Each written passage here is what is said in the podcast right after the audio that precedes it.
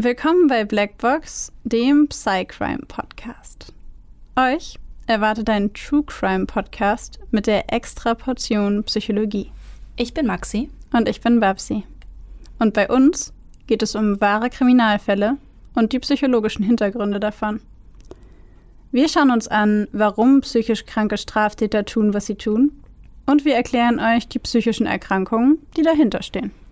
Einige unserer Fälle beinhalten ziemlich viel Gewalt, sowohl psychische, physische als auch mal sexuelle. Manchmal sind sie sehr detailreich beschrieben und oft auch nichts für schwache Nerven. Deswegen empfehle ich euch, auf eure Emotionen zu achten und sollte es euch zu viel werden, schaltet ihr besser ab. Wir haben euch gewarnt. Ab und zu passiert es auch, dass wir bei der Aufnahme lachen oder eine Bemerkung machen. Das ist nie respektlos gemeint. Das liegt eher daran, dass wir sehr tief in der Materie drinstecken und das alles mit Humor ab und zu mal ein bisschen auflockern. Also bitte nicht falsch verstehen. In nomine Jesu Christi Dei et Domini nostri intercedente Immaculata Regine Dei Genetrice Maria Beato Michaele Archangelo Archangelo hört sich falsch an, aber es wird so ausgesprochen, glaube ich. Ich hatte Französisch, ich weiß es nicht. Mach weiter. Beatis Apostolis Petro et Paulo et omnibus sanctis et sacra ministerii nostri auctoritate confisi ad infestationes diabolicae fraudis repellenda securi accredimio ad infestationes diabolicae fraudis repellenda securi accredimur Im Namen Jesu Christi, unseres Gottes und Herrn, und durch die Fürsprache der unbefleckten Jungfrau und Gottes Mutter Maria, des heiligen Erzengels Michael, der heiligen Apostel Petrus und Paulus und aller Heiligen gehen wir voll Zuversicht daran, die arglistigen teuflischen Angriffe abzuwehren. In der heutigen Folge geht es große Überraschung für die Leute, denen das gerade nicht bekannt vorkam, um das Thema Exorzismus. Und diesen charmanten kleinen Ausschnitt, den ihr gerade gehört habt, äh, von Maxi übrigens in 1a Latein vorgetragen. Ah, danke, danke. Fünf Jahre in der Schule. ist quasi der Bannfluch, Bann, nicht Fluch, aber der Bannspruch. Der Bannspruch, genau. Der Bannspruch im Rahmen eines Exorzismus, ausgeführt von der katholischen Kirche. Exorzismus bedeutet übrigens, beziehungsweise kommt aus dem griechischen Exorkismus und bedeutet das Hinausbeschwören. Mit dem Exorzismus bezeichnet man eine religiöse Praxis, Dämonen bzw. den Teufel, der in Menschen, in Tieren, in Orten oder in Dingen vermutet wird, auszutreiben. Man nennt das übrigens auch Befreiungsdienst, Teufels- oder Dämonenaustreibung. Ich habe noch nie Befreiungsdienst gehört. Ich fand das auch ein sehr faszinierendes Wort, aber ich finde, es passt. Also alle anderen habe ich schon gehört. Ich meine, in den zahlreichen Filmen, die ich natürlich dazu auch schon gesehen habe. aber Be was ist das? Befreiungsdienst? Ja. Ach, ich finde das ein sehr gutes Wort. Ich werde das nur noch so nennen. Befreiungsdienst. Der Befreiungsdienst von Emily Rose. das klingt nicht so spannend. Aber wir wissen jetzt, was damit gemeint ist. Häufig wird übrigens wahrscheinlich auch aufgrund unserer Intro in Zukunft weiterhin vermutet, dass Exorzismus mit dem Christentum, insbesondere mit der katholischen Kirche zu tun hat. Aber das ist nicht nur so. Exorzismus gab es bereits im Alten Orient, im Judentum, im Hellenismus und auch im Islam. Und in der katholischen Kirche gibt es bis heute sogar noch einen Teil eines Gebetes, der auch im Exorzismus benutzt wird, den man heute auch noch benutzt, und zwar während der Taufe. Während der Taufe? Mhm. Wenn ein Kind katholisch getauft wird und man die lange Version des Gebetes spricht, dann wird bis heute in einem bestimmten Teil der Taufe eine, ja, ein Absatz eines Exorzismus gesprochen. Ah, aber dann nicht Exorzismus mit Teufel austreiben, sondern das Kind vor Teufel und Dämonen beschützen, oder? Genau. Okay. Okay, das macht Sinn. Ja, aber es fand ich ganz interessant, dass das da auch noch integriert äh, ist bis heute. Aber wie gesagt, auch wenn wir sehr, sehr viele Beispiele für das Christentum und insbesondere für die katholische Kirche gerade nennen, kommt das in anderen Religionen und in anderen Kulturkreisen auch vor. Hm. Macht ja irgendwie Sinn. Ich meine, in jeder Religion gibt es doch eine Art des Teufels, oder? Ja. Also ich meine, in jeder Kultur, also, soweit ich jetzt gerade weiß. Hm.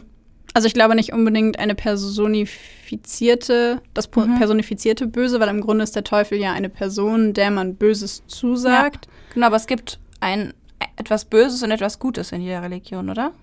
Ja, ich glaube, ich glaube schon. Zumindest sowas wie Geister, böse, schlechte Energien, Geister, mhm. Dämonen. Ich glaube, jeder nennt es irgendwie anders. Aber ich glaube, das gibt es überall, ja. Ja, von daher finde ich es ganz nachvollziehbar, dass es nicht nur im Christentum Exorzismus gibt, sondern auch in allen anderen. Ja. Weil ich meine, im Grunde ist es das Böse austreiben. Im Prinzip ja. Ja.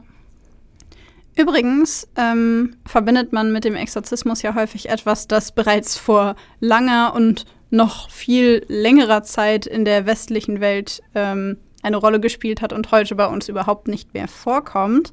Aber haltet euch fest, das ist nicht wahr. Das ist überhaupt gar nicht wahr. Wir gehen da später noch ein bisschen genauer drauf ein, aber ähm, auch heute gibt es immer noch wiederkehrende Fälle, in denen Menschen bei bestimmten Exorzismusritualen verletzt oder getötet werden, was auf jeden Fall ein Beweis dafür ist, dass es diese ja, Exorzismus oder diese, diese Teufelsaustreibungen immer noch gibt. Und wenn ein paar davon tragisch enden, heißt das, dass sehr viel mehr als diese paar tragisch endenden stattfinden. War das hm. verständlich? Der, der Satz war irgendwie so lang. ich fand es sehr verständlich. Viele von euch kennen bestimmt den Fall von Anneliese Michel. Das ist ja so der bekannteste Fall von Exorzismus in Deutschland. Mhm. Ähm, Anneliese Michel starb 1976 im Verlauf eines kirchlich genehmigten Exorzismus. Der wurde übrigens nicht nur von der Kirche genehmigt, sondern auch von ihren Eltern. Und sie starb an Unterernährung und Entkräftung, weil sie eben, also sie hat aufgehört zu essen und ähm, die Eltern wollten keinen Arzt holen. Und sie ist dann eben an den Folgen dieser Unterernährung gestorben. Und 1976 kann man sich jetzt denken, okay, ist eine lange Zeit her, ist jetzt nicht mehr so aktuell. Ja, dann haben wir aber, wie gesagt, Exorzismus wird auch heute noch betrieben, gibt es auch einen aktuelleren Fall vom Jahr 2005, wo eine 23-jährige Nonne im Juni in Rumänien während eines exorzistischen Rituals an ein Kreuz gebunden wurde und an den Folgen dieser Tortur verstarb. Also ihr seht, das gab es nicht nur in den 1980ern in Deutschland, sondern auch 2005 in Rumänien. Und wer jetzt sagt, ja, aber in Deutschland nicht mehr, der liegt falsch.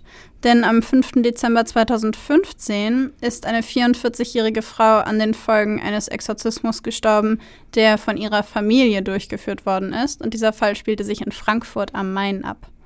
Also wer von euch glaubt, dass es den Exorzismus heute nicht mehr gibt oder dass er in Deutschland oder in der westlichen Welt nicht mehr durchgeführt wird, liegt falsch.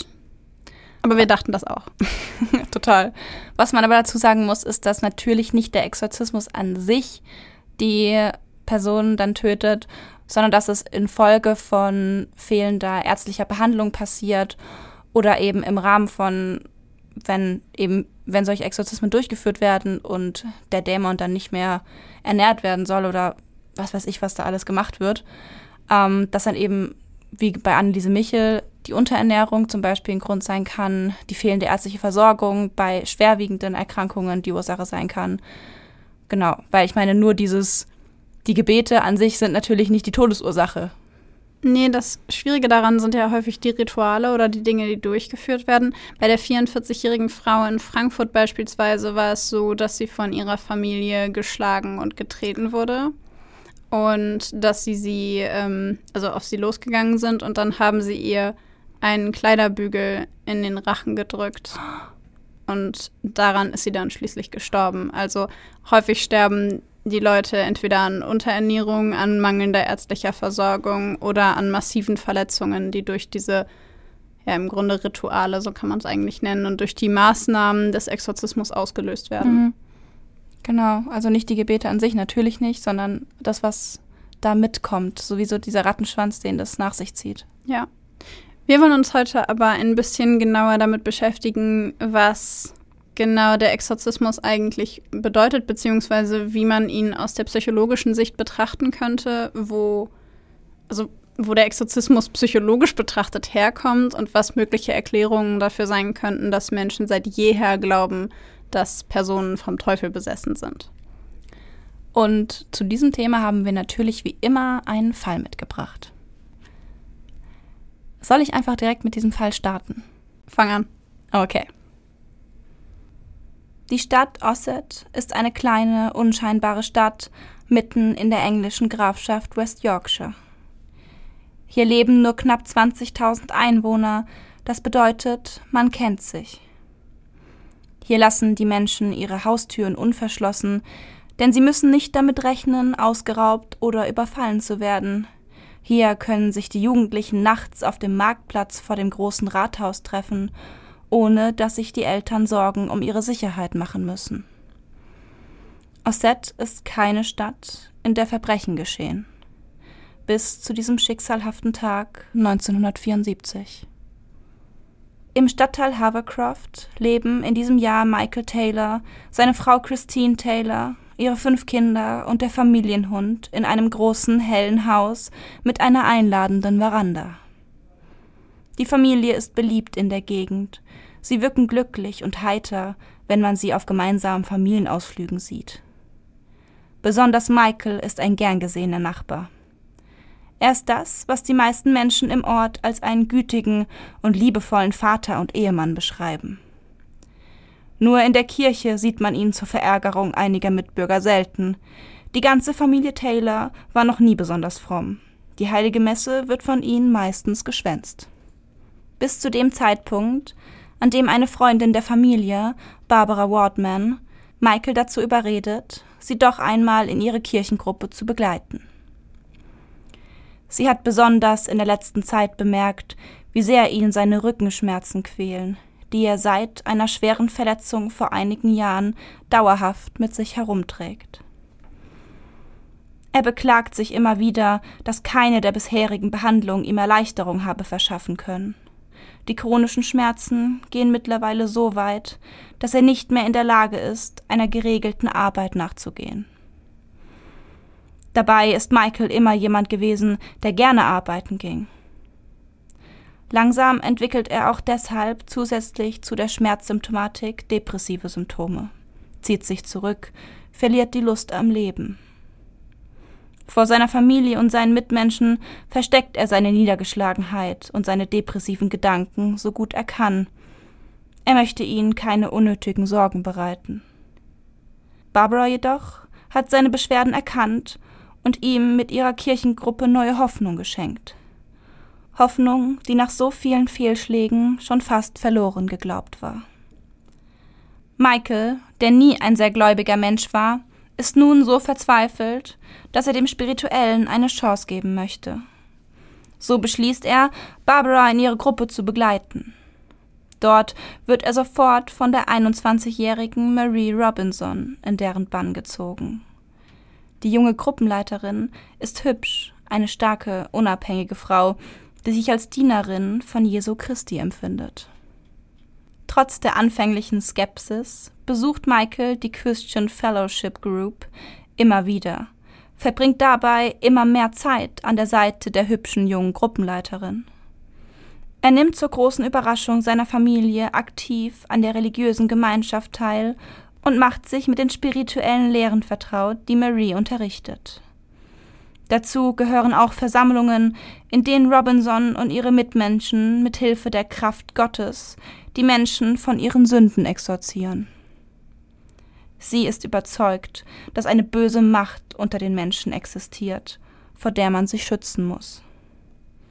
Auch Michael ist nach und nach dieser Überzeugung und beginnt, sich mit ihr auch im privaten Rahmen zu treffen. Nächtelang verbringen die beiden nun damit, auf dem unbequemen Holzboden zu sitzen und sich gegenseitig zu bekreuzigen, in der Hoffnung, damit die böse Macht des Mondes abwehren zu können. Je mehr Zeit Michael mit Marie verbringt, desto weniger Zeit verbringt er zu Hause mit seiner Familie.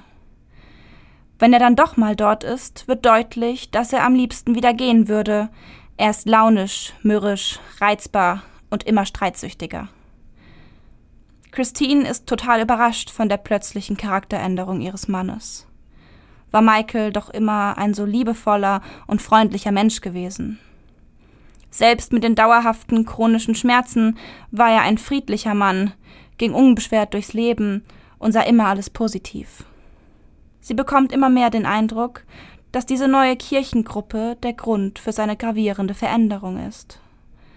Und nicht nur sie hat diese Befürchtung. Die seltsamen Überzeugungen, die Michael seit kurzem vertritt, das sprunghafte Verhalten und seine launische Art sind für jeden, der ihn kennt, überraschend und deutlich zu sehen.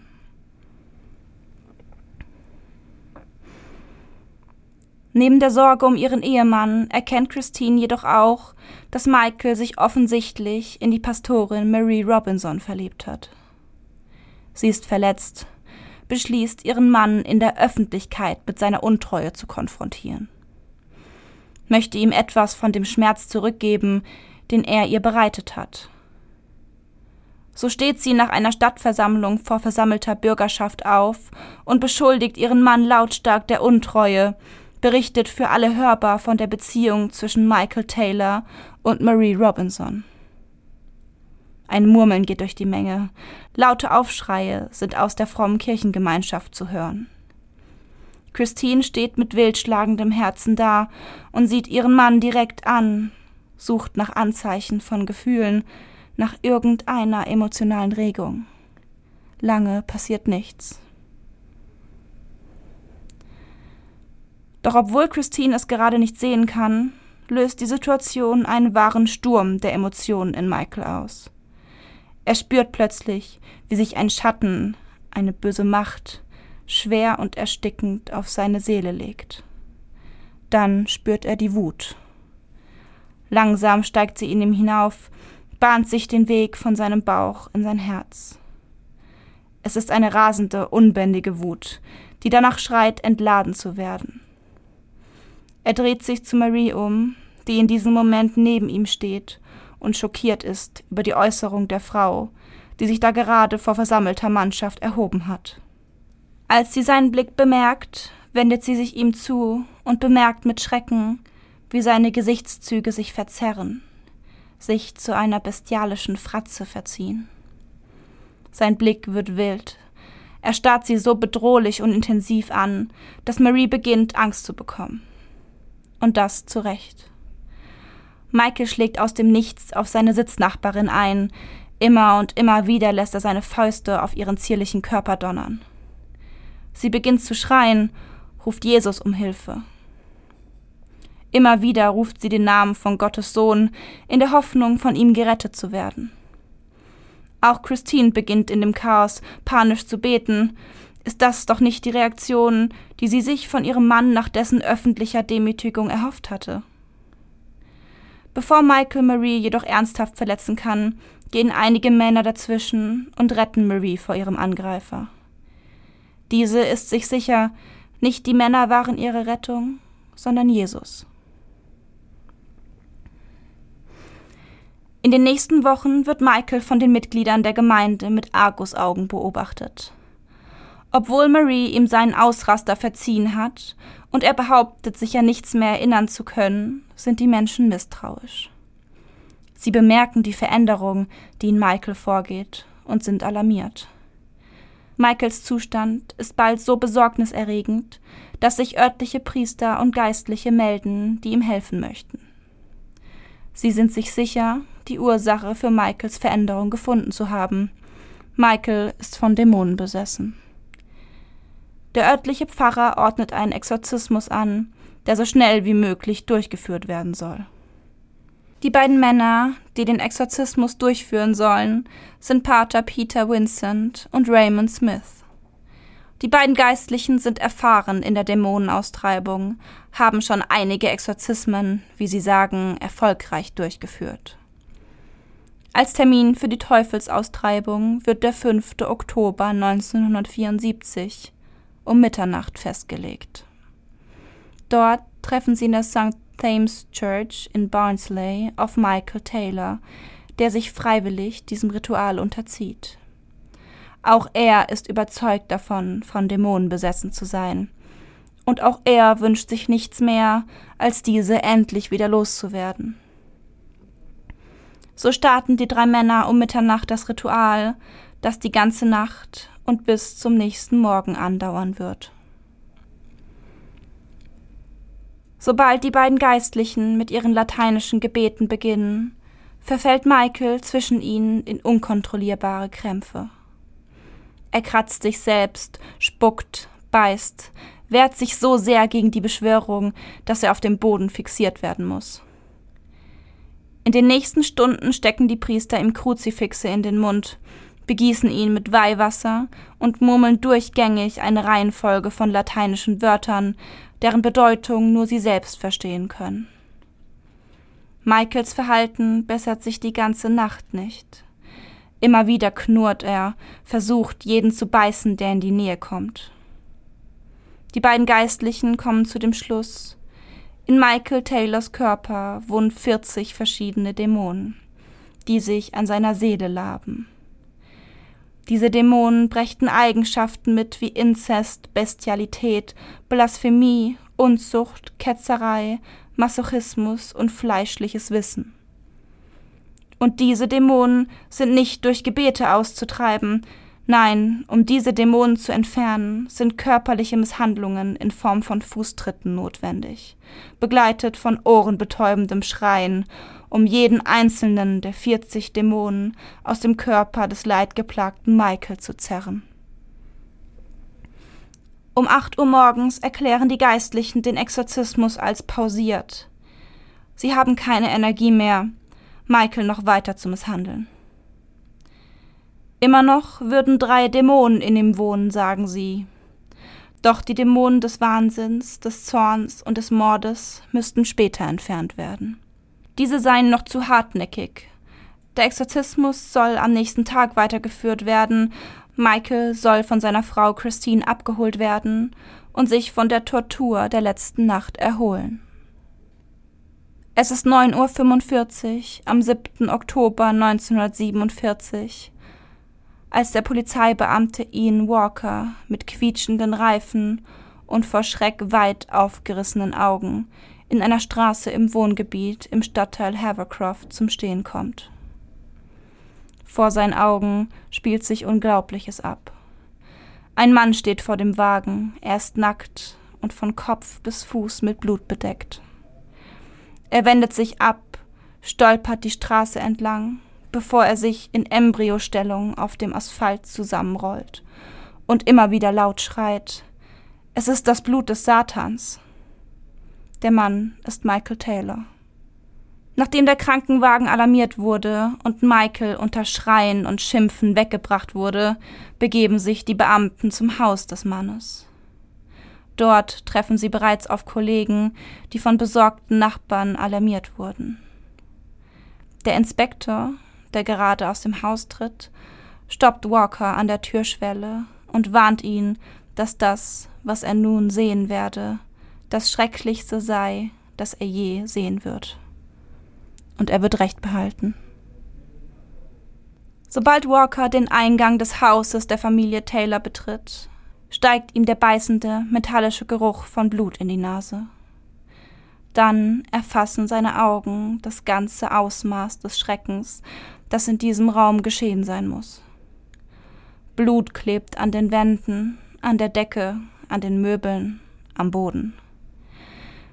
Neben menschlichen Fleischstücken und zertretener Hirnmasse liegen die Leiche von Christine Taylor und dem Familienhund inmitten des Wohnzimmers. Walker realisiert mit einem eiskalten Schauer auf dem Rücken, das Blut auf Michael Taylors Körper war nicht seines, es war das seiner Frau Christine. Christines Körper befindet sich in einem schrecklichen Zustand. Michael muss in einem wahnsinnigen Angriff auf sie eingewirkt, sie ausgezogen und erwürgt haben. Und ihr im Anschluss die Haut im Gesicht buchstäblich heruntergerissen haben. Eine Mordwaffe ist nicht zu finden. Die Beamten gehen davon aus, dass Michael all das mit seinen bloßen Händen getan hat. Mit seinen bloßen Händen muss er ihr die Augen ausgekratzt und die Zunge herausgerissen, das Gesicht seiner Frau mit seinen Fingernägeln aufgekratzt und bis auf die Knochen heruntergerissen haben. Christine wurde bis zur Unkenntlichkeit verstümmelt. Später wird man sagen, sie sei schnell an ihrem eigenen Blut erstickt und habe gnädigerweise nicht die ganzen schrecklichen Dinge erlebt, die ihrem Körper postmortem angetan wurden. Nach dem Tod von Christine muss Michael Taylor sich dem Familienhund zugewandt haben, auch ihn erwürgt und in Stücke gerissen. Alle Polizeibeamten, die an diesem Tag im Haus der Familie Taylor anwesend sind, werden diesen Tatort als den schrecklichsten beschreiben, den sie je gesehen haben. Noch im Krankenhaus wird Michael Taylor festgenommen und Stunden später befragt. Er berichtet dem Inspektor von dem Exorzismus, der einige Stunden vor der Tat stattgefunden hat. Es war eine lange Nacht. Sie tanzten um mich herum und verbrannten mein Kreuz, weil es mit dem Bösen behaftet war. Sie hatten mich die ganze Nacht in der Kirche. Sehen Sie sich meine Hände an. Ich schlug auf den Boden. Die Macht war in mir. Ich konnte sie nicht loswerden und wollte sie auch nicht loswerden. Sie waren zu spät dran. Ich wurde von einer Kraft in mir gezwungen, alles zu zerstören, was in diesem Haus lebte. Nun, nachdem er diesem Drang gefolgt sei, fühle er sich befreit. Das Böse in Christine sei zerstört worden, daher könne er nun endlich frei leben. Da die Beamten eine geistige Erkrankung bei dem Mann vermuten, schicken sie ihn in das Broadmoor Sicherheitskrankenhaus in Berkshire, wo er auf seinen Prozess warten wird. Dort verhält Michael sich entgegen den Erwartungen ruhig. Die meiste Zeit schläft er, ansonsten schweigt er. Im März 1975 beginnt der Prozess von Michael Taylor wegen des brutalen Mordes an seiner Frau Christine. Viele Menschen sind anwesend, die Zeitungen berichten über die Verhandlungen. Schon zu Beginn des Prozesses wird klar, Michael Taylor leidet unter schweren psychiatrischen Problemen, erinnere sich nicht an die eigentliche Tötung seiner Frau und sei sich sicher, unter dem Einfluss böser übernatürlicher Kräfte gestanden zu haben. Ebenso wie seine Frau Christine. Laut der Verteidigung von Michael Taylor war nicht er selbst schuld an der Tötung seiner Frau, sondern vielmehr die Geistlichen, die den Exorzismus an ihm durchgeführt haben und ihn damit über die Kante in ein Reich des Wahnsinns und des Mordes getrieben hätten. Außerdem sei die Christian Fellowship Gruppe rund um Marie Robinson verantwortlich, die laut dem Verteidiger eher eine fanatische Sekte sei und die psychischen Probleme seines Mandanten durch Gedankenkontrolle und Indoktrination nur noch verstärkt hätte. Die Geschworenen stimmen den Aussagen des Verteidigers zu und befinden Michael Taylor am Ende der Verhandlungen aufgrund seiner psychischen Erkrankung und der damit einhergehenden Unzurechnungsfähigkeit für nicht schuldig. Er wird wieder in das Broadmoor Secure Hospital eingewiesen, wo er zwei Jahre lang bleiben muss, gefolgt von einer zweijährigen Haftstrafe im Bradford Royal Infirmary. Nach dem Haftaufenthalt wird Taylor entlassen laut den Psychiatern vollkommen gesund. Ian Walker, der Polizeibeamte, der den blutverschmierten Michael Taylor damals gefunden hat, wird von diesem Fall sein ganzes Leben lang verfolgt. Jahre nach der Tat wird er nach seiner Pensionierung nochmals zum Fall befragt. Und auch nach so vielen Jahren sind die Erinnerungen an diesen Tatort für den ehemaligen Polizisten nur schwer zu ertragen. Von allen Vorfällen, in die ich in 30 Jahren Polizeiarbeit verwickelt war, hat mich nichts so berührt wie dieser. Die Sinnlosigkeit des Ganzen, die komplette Verschwendung von Leben und die Zerstörung einer Familie übertreffen alles, was mir je begegnet ist. Natürlich stellte meine Frau Fragen, aber es gibt einige Dinge, die man nicht mit nach Hause nimmt. Dieser Fall war einer davon. Man begräbt es einfach und macht mit seinem Leben weiter, so gut man kann. Vor diesem Ereignis war ich Agnostiker. Jetzt bin ich Atheist. Okay, ich glaube, das war einer der krassesten Mordfälle, die ich je gehört habe. Also so von der Beschreibung nicht, dass ich sagen will, dass andere Fälle nicht schlimm waren, aber das Ausmaß da der Zerstörung ist auf jeden Fall außergewöhnlich. Diese Brutalität fand Ja. ich bei diesem Fall so außergewöhnlich. Ja. Ja. Und ich muss halt irgendwie gestehen, dass alles in meinem Kopf bei dieser Tat und auch bei dem Nachtatverhalten schreit einfach Psychose. Bei mir auch. Alles. Weil ich die ganze Zeit denke, das ist sinnlos.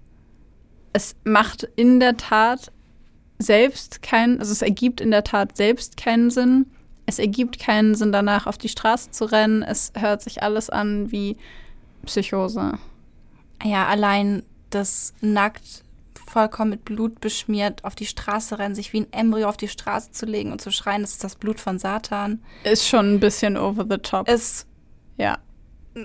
ja, also da, da kannst du ja nicht wirklich denken, dass es ein normal fühlender, normal denkender Mensch gerade ist. Geistig gesunder Mensch ist, ja. Also ja. niemand würde das behaupten. Bevor wir weiter darüber reden, habe ich mal kurz eine Frage. Du Mhm. meintest vorher, die hätten Kinder gehabt. Ja. Und dann hast du gesagt, er wollte alles töten, was in diesem Haus lebt.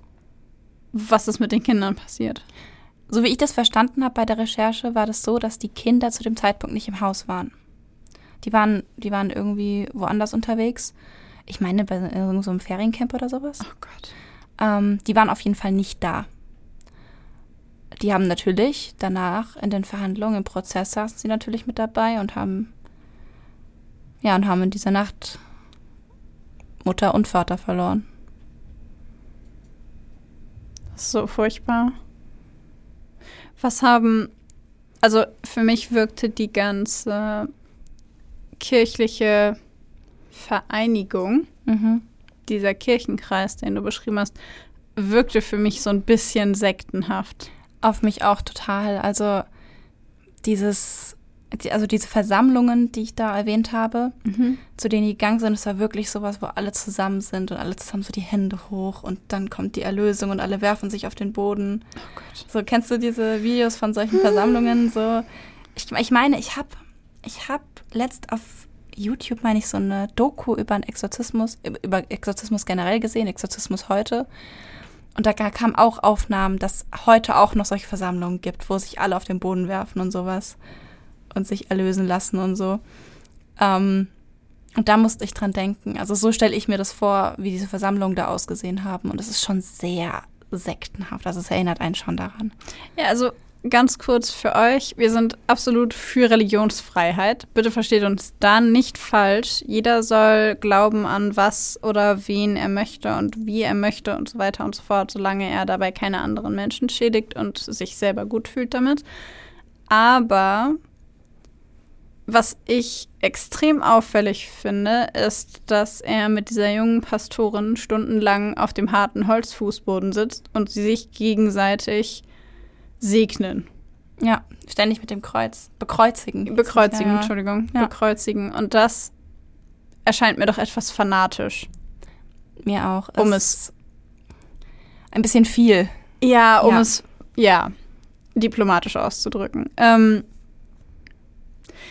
die Frage, die sich mir gestellt hat, ist, du hast ja erzählt, dass er vorher so ein bisschen mürrisch geworden ist. Also mich interessiert dieser Verlauf. Ich möchte Mhm. gerade so ein bisschen auf diesen Verlauf hinaus.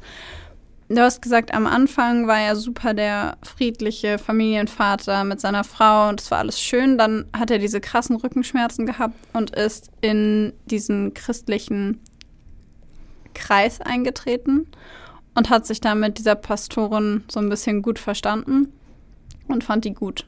Mhm. Und dann ist er immer mehr dahin gegangen, hat sich immer mehr engagiert, obwohl er eigentlich gar nicht so sehr gläubig war und die ganze Familie auch nicht, hat sich mhm. da immer mehr engagiert und ist dann da immer häufiger hingegangen und wurde zu Hause dann immer weniger freundlich. Ja. Okay. Und wann hat das angefangen? Also das, für mich klingt das so ein bisschen nach so einem, weil du auch meintest, er hatte so depressive Symptomatiken. Und das hört sich für mich an, kurzer Hinweis hier, keine Ferndiagnose, nur Fachsimpelei. Das hört sich für mich an wie eine Negativsymptomatik, bevor die Positivsymptomatik bei einer paranoiden Schizophrenie beginnt. Lehne genau. ich mich da zu weit aus dem Fenster? Das habe ich tatsächlich auch gedacht dabei. Ähm, ich habe natürlich jetzt, also alle Infos, die ich gefunden habe, sind in diesem Fall eingearbeitet. Ähm, aber wenn man mich jetzt fragen würde, was denke ich, wie das sich entwickelt hat, weil ich denke auch, dass es sich schon sehr nach einer Psychose, nach einer Schizophrenie mit ja. religiösem Wahn anhört. Ja. Ähm, und mein, mein Erklärungsmodell in meinem Kopf war so, dass diese Rückenschmerzen, die er ja offensichtlich hatte und von diesem Unfall, ähm, falls ihr übrigens euch fragt, was ist denn eigentlich Schizophrenie, hier mal ganz kurz. In unserer allerersten Folge haben wir das Krankheitsbild der Schizophrenie ganz ausführlich erklärt. Genau, wenn ihr das wissen möchtet, dann könnt ihr da gern zurückspringen. Ach so, aber es bedeutet nicht Persönlichkeitsspaltung. Das ist wichtig für diese Folge und allgemein für eure Allgemeinbildung auch wichtig. so, okay, Entschuldigung. Gut, ganz genau. Haben wir, glaube ich, schon dreimal jetzt. Oh Gott. Aber es ist wichtig. Es ist wichtig. Okay, aber wir glauben beide, dass es eine. Genau, also, das ist, ich glaube, dass es mit der Rücken, mit den Rückenschmerzen angefangen hat, weil sich ja Psychose aus belastenden Lebensereignissen entwickeln können. Genau, ja, aber es ist alles total hoher Stressbelastung, dass mhm. dadurch ähm, eine Psychose ausgelöst werden kann, meistens ausgelöst wird durch so hohe Belastungen. Und so ein chronischer Schmerz ist ja eine mega hohe Stressbelastung für ja, den Körper. Auf jeden Fall. Ähm, dann ständig dieses, dieses zum Arzt gehen und diese Hoffnungslosigkeit, dass es nicht klappt. Ähm, daraus dann diese depressive Symptomatik kommt, die eigentlich ja dann, also die jetzt nur die depressive Symptomatik hätte ich logisch gefunden von chronischen Schmerzen total. In dem du, Ding macht ja total Sinn. Genau. Ja. Aber dann driftet er immer weiter ab. Also es wirkt schon so wie so, in meinem Kopf war das okay, die Rückenschmerzen waren vielleicht diese Belastung. Ja. Vielleicht gab es noch andere, von denen ich nichts weiß. Mhm. Ähm, dann ging die Depression los und dann immer weiter, immer weiter, bis dann wirklich die Psychose ausgebrochen ist. Und ich kann mir auch vorstellen, dass der Exorzismus an sich dann nochmal so einen Kick gegeben hat. Ja, ja. Ich meine, allein aufgrund der Tatsache, dass er die ganze Nacht lang wach war und jemand ihn, was hast du gesagt, getreten hat und irgendwie getreten verbrannt und angebrüllt und, und ähm, Kreuze in den Mund gesteckt, mit Weihwasser, mit Weihwasser beträufelt. Er hat gesagt, dass er mit Kreuzen verbrannt wurde.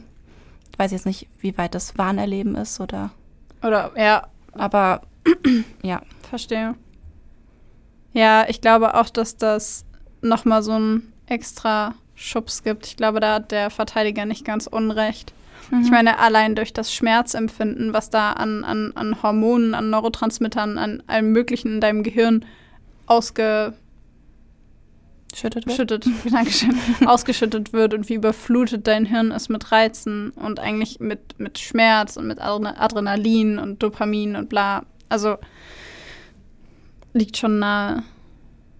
Was ich so super tragisch fand an diesem Fall ist, das sagt Ian Walker, der Polizeibeamte, ja auch am Ende nochmal, wie sinnlos ja. diese Tat ist. Und ich dachte mir so, hätte man einfach mal einen Arzt geholt, hätte man einfach mal einen Psychiater geholt. Ich meine, da gab es sie ja auch schon. Der hätte sich den angeguckt. Und die Schizophrenie war damals auch schon bekannt, oder beziehungsweise Psychosen waren bekannt. Ja. Weißt du? Und man hätte irgendwas machen können, man hätte es verhindern es, können. Es hätte so leicht vor allem verhindert werden können. Er könnte einfach, ich meine, es war ja schon wirklich sehr eindeutig sein ja. Erleben schon. Er hat schon von, von Dämonen geredet, die ihn die von ihm Besitz ergriffen haben. Er hat schon davon geredet, dass seine Frau irgendwie böse sei. Das hat er alles schon gehabt. Und wenn man da einfach mal anstatt geistlichen Menschen einen Mediziner geholt hätte oder einen Psychologen, wäre das nicht so passiert. Ja. Wahrscheinlich, weißt du? Ja, das ist das, was, was wir ja auch am Anfang schon hatten, dass der Exorzismus häufig nicht gefährlich ist wegen der Gebete oder so, die gesprochen werden, sondern wegen der nicht stattfindenden medizinischen Behandlung beispielsweise. Und in diesem Fall hat es dann nicht in erster Linie den Menschen getroffen, der exorziert wurde, sondern seine Frau. Und den Familienhund. Und den Hund, ja. Und das ist halt auch so einer der Punkte, weshalb ich, ich glaube, da kriegen wir eine ganz gute Kurve, Mhm. weshalb wir uns entschieden haben, das Thema Exorzismus in unserem Psycrime-Podcast dra dran zu nehmen, weil man könnte natürlich sagen, was hat Exorzismus mit Psychologie zu tun? Und eigentlich gibt es da eine ganze Menge, was man dazu sagen kann. Total. Wie eben auch Religion total viel mit Psychologie zu tun haben kann. Einer der ersten, der sich mit Psychologie und der Besessenheit an sich beschäftigte, war Konstantin Österreich.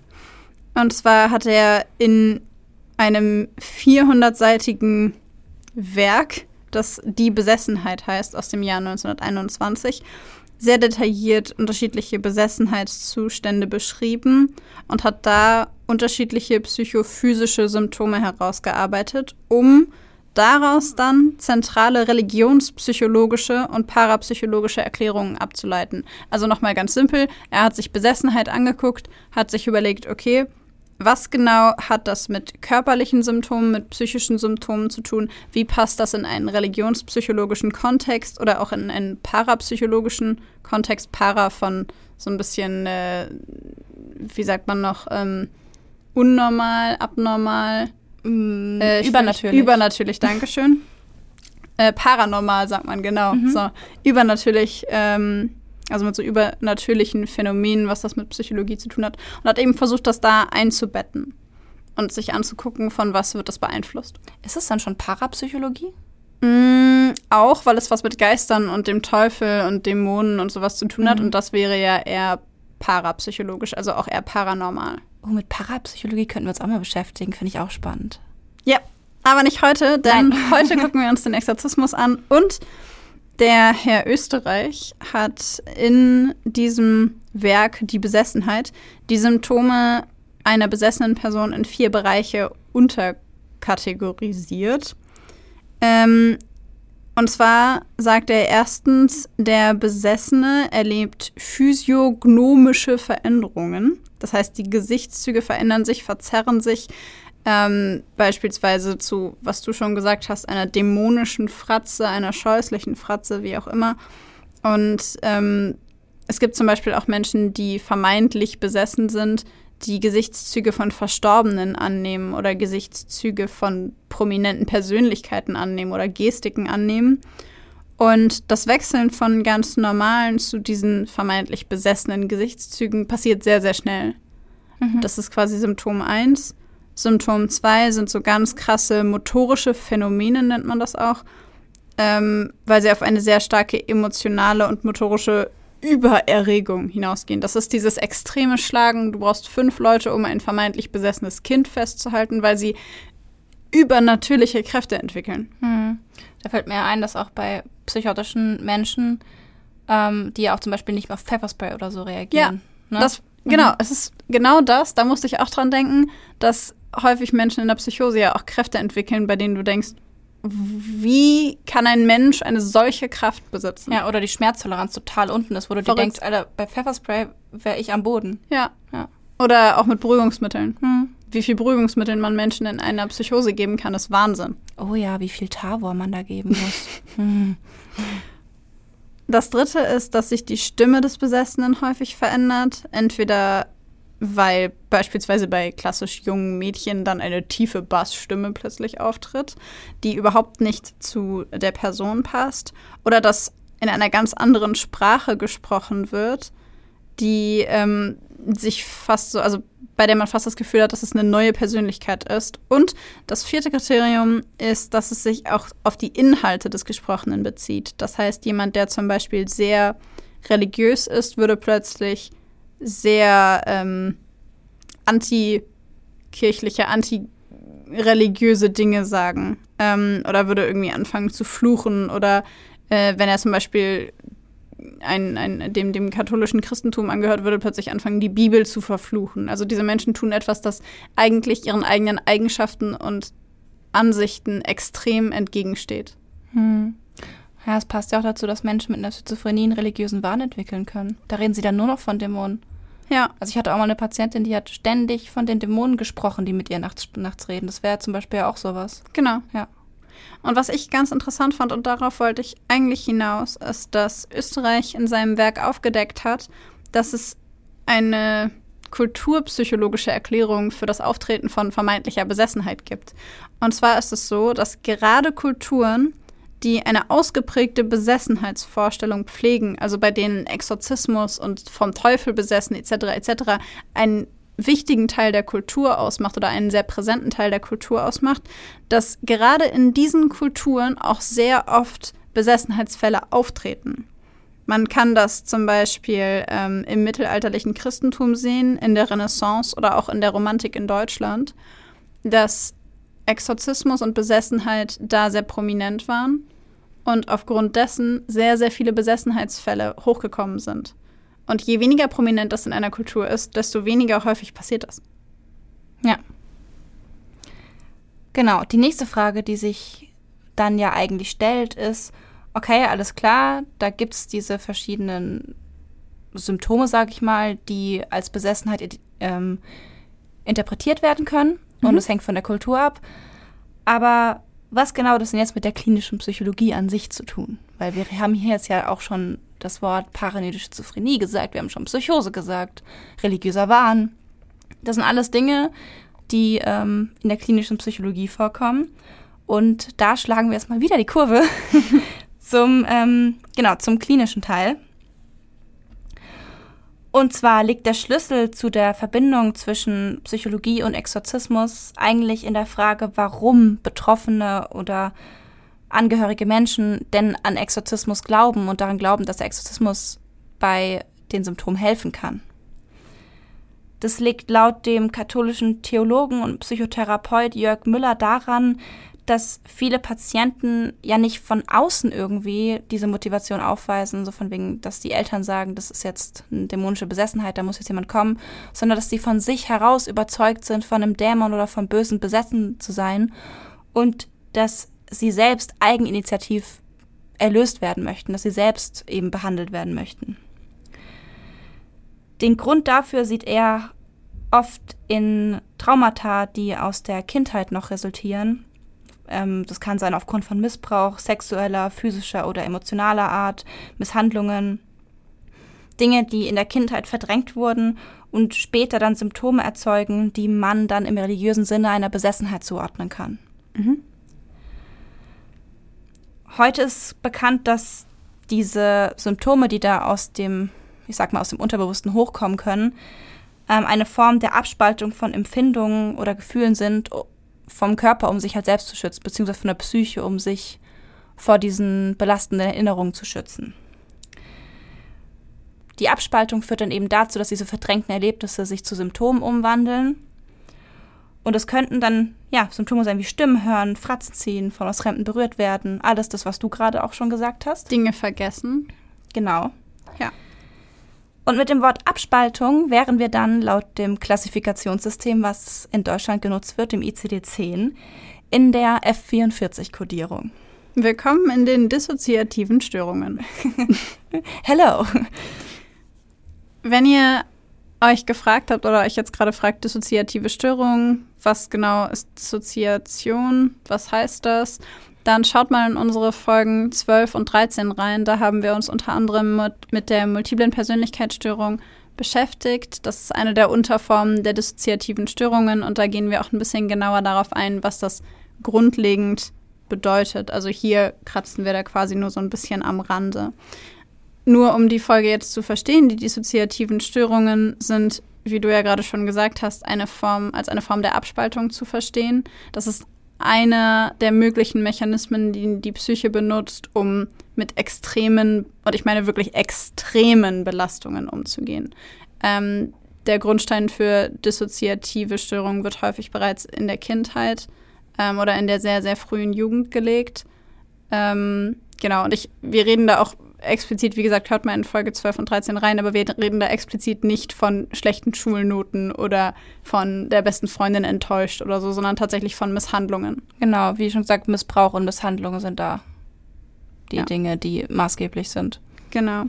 Dissoziative Störungen nennt man auch Konversionsstörungen und sie bestehen in teilweisem oder völligem Verlust der normalen Integration einer Erinnerung an die Vergangenheit, ähm, einem Verlust des Identitätsbewusstseins, der Wahrnehmung von Empfindungen oder der Kontrolle von Körperbewegungen. Und wenn wir jetzt mal ganz kurz an die Kriterien von Österreich denken, die wir euch vorhin genannt haben, dann entsprechen die Kriterien, die er genannt hat, mehr oder weniger genau den Diagnosekriterien einer dissoziativen Störung.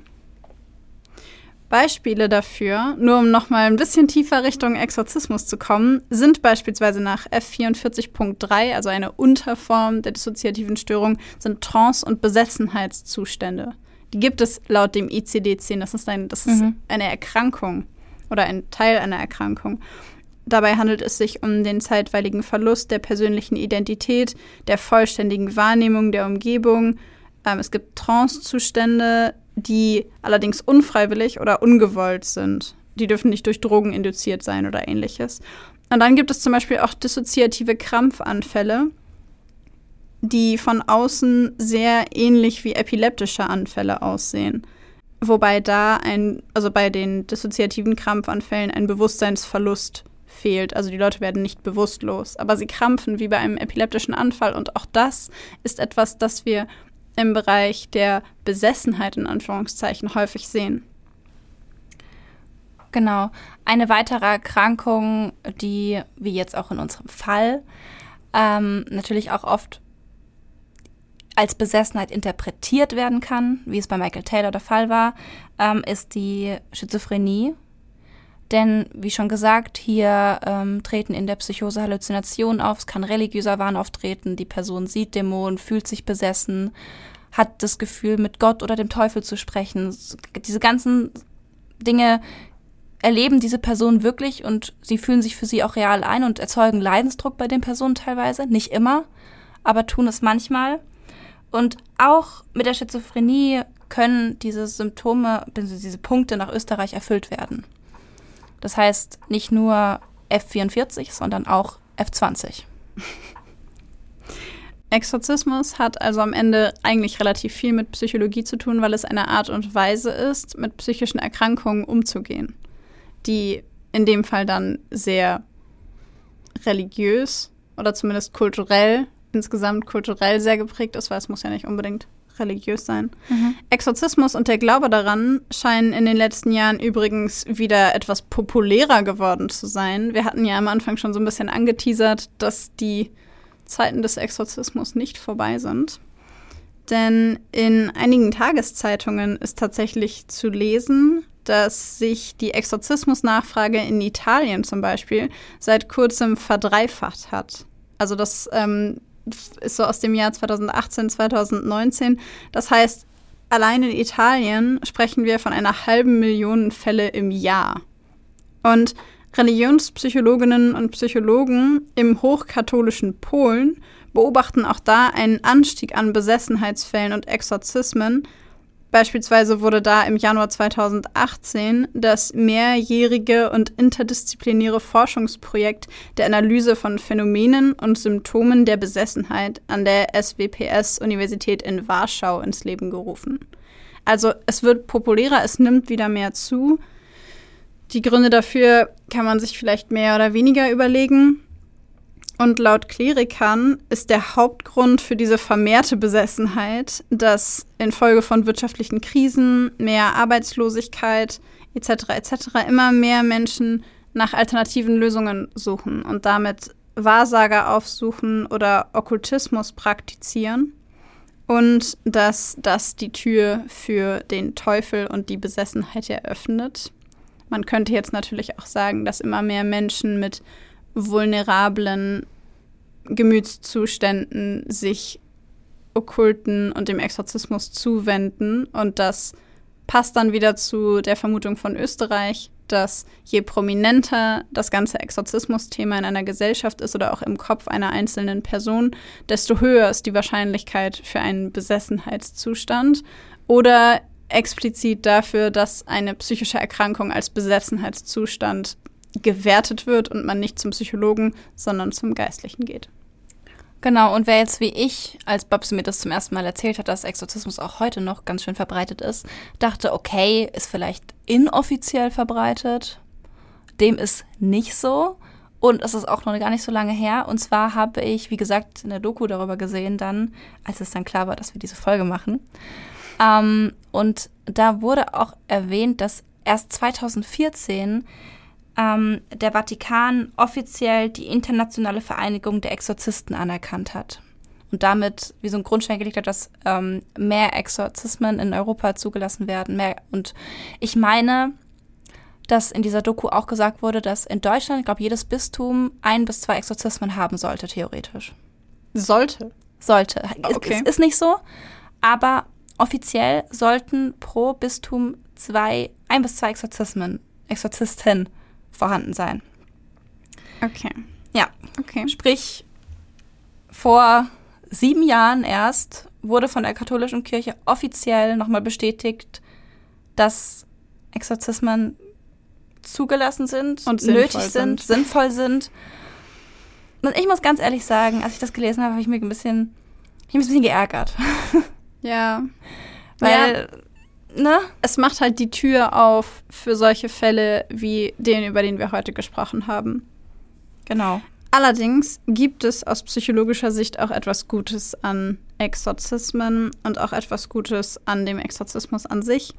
Und zwar fragt man sich aus psychologischer Sicht, so wie wir das natürlich auch gerade tun, wofür kann das gut sein? Also was kann das Gute daran sein? Und das Wichtige ist, dass man bei Menschen, die an einen Exorzismus oder an Exorzismen glauben, zum einen eine Vertrauensbildung zwischen dem Therapeuten oder der Therapeutin und dem Patienten oder der Patientin hat. Und auf der anderen Seite, dass man aber eben die Glaubensüberzeugung mit einbezieht in das therapeutische Handeln und man eben versucht, sowohl Therapeuten und Therapeutinnen einzubeziehen, die Experten sind für dissoziative oder auch, also dissoziative Störungen oder auch Störungen aus dem schizophrenen Formkreis und die eben wissen, wie man das behandelt und sie zusammenpackt mit Klerikern, die gut über solche Erkrankungen aufgeklärt sind, die wissen, dass das häufig fehldiagnostiziert wird, die wissen, was die Auslöser sind und dass man quasi gemeinsam mit Klerikern und Psychotherapeuten daran arbeitet, weil wenn die Person selbst daran glaubt, dass ihr ein Exorzismus helfen kann, dann kann es durchaus gut sein, wenn ein Geistlicher diese Person segnet oder wenn ein Geistlicher dieser Person in bestimmten Arten und Weisen, beispielsweise durch religiöses Coping, also indem man zu Gott betet, wenn es einem nicht Mhm. gut geht, wer auch immer dein Gott ist. Kann ja auch ein Stressbewältigungsmechanismus Genau, sein. Natürlich. dass man das integriert oder dass man möglicherweise auch eine Krankensalbung machen lässt in der Kirche, dass, dass der Person hilft, wenn sie daran glaubt. Genau, also kurz zusammengefasst, Exorzismus kann in einigen Fällen sinnvoll sein, in Zusammenhang eben damit, dass die Person daran glaubt und dass ihr dadurch dann damit geholfen werden kann. Das kann man vergleichen so ein bisschen mit der therapeutischen Haltung, dass man die Einstellungen und ähm, Überzeugungen des Patienten wertschätzt und Mhm. eben sie nicht einfach zur Seite fallen lässt, weil man denkt, okay, ich bin jetzt Atheist, ich glaube da aber nicht dran, stimmt Ja. nicht, ist nicht, gibt keinen Exorzismus, gibt keinen Teufel, gibt keine Dämonen. Das ist halt einfach kein wertschätzendes Verhalten gegenüber, den, gegenüber dem Patienten oder dem Klienten. Mhm. Und so funktioniert halt auch ein Therapeutenbündnis nicht. Insofern kann es dann auch sinnvoll sein, dann einen Geistlichen hinzuzuziehen, aber eben immer zusammenzuarbeiten dabei. Ich habe tatsächlich auch schon jetzt in letzter Zeit von ähm, Geistlichen gelesen oder von ähm, Exorzisten gelesen, die in ihre Exorzismen immer einen Mediziner oder einen Psychologen dabei haben und dann eben immer so Rücksprache mit ihm halten, was da jetzt zu machen ist, was nicht, ob das jetzt psychisch ist oder teuflisch, teuflisch, Ja, dämonisch. wie man da am besten vorgeht, um der Person bestmöglich zu helfen. Genau, also es wird schon gemacht und das finde ich auch gut. Wie gesagt, das, so kann es auf jeden Fall total sinnvoll sein. Ich finde es eben, ja, eben nur in solchen Fällen, wie wir vorhin ganz am Anfang erwähnt haben, oder eben in dem Fall, den wir heute vorgelesen haben, kritisch, das einfach ohne zu hinterfragen anzuwenden. Ja.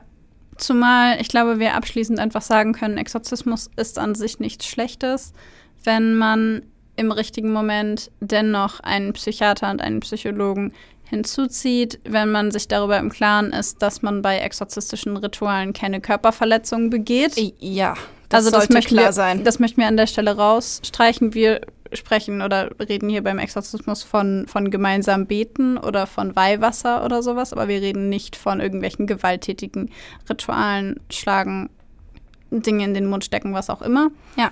Ähm, genau, aber das Prinzip an sich, sich einem Gott, wem auch immer, zuzuwenden und dort um Hilfe zu bitten und parallel mit einem Therapeuten zusammenzuarbeiten, ähm, unter diesem Gesichtspunkt funktioniert der Exorzismus möglicherweise auch in einem mit der Psychologie und Wissenschaft vereinbaren Kont Genau. vereinbaren Verein- Kontext.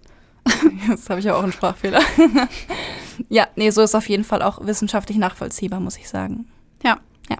Wie dem auch sei, wir hoffen, wir haben euch erleuchtet. Ja, Wortwitz. Und äh, ja, wir hoffen, euch hat die Folge gefallen. Ähm, wenn ihr Fragen habt, Anregungen, konstruktive Kritik, wie auch immer, schreibt uns gerne über Instagram zum Beispiel. Da heißen wir Blackbox der Podcast, alles klein und zusammengeschrieben. Oder schreibt uns eine Mail an unsere E-Mail-Adresse. Blackbox der Podcast at gmail.com. Und wenn euch das hier Spaß macht und euch das gefällt, dann gebt uns gerne eine 5-Sterne-Bewertung überall da, wo ihr uns bewerten könnt. Da würden wir uns sehr drüber freuen. Und in diesem Sinne sagen wir Tschüss!